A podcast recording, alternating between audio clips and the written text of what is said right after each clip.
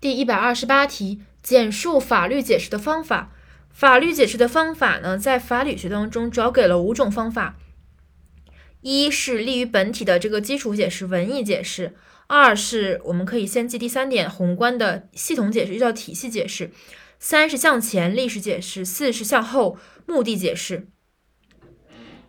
其他解释方法还有社会学解释和和比较法解释。所以总结一下就是，呃，一是基础。二是宏观，三是向后，四是向前，五是两个其他比较法解释和社会学解释。一是基础文艺解释，二是宏观体系解释，又称为系统解释。三向后历史解释，又称为立法解释。然后四呢是呃向前目的解释，五是两个其他社会学解释和比较法解释。所以总共六个解释。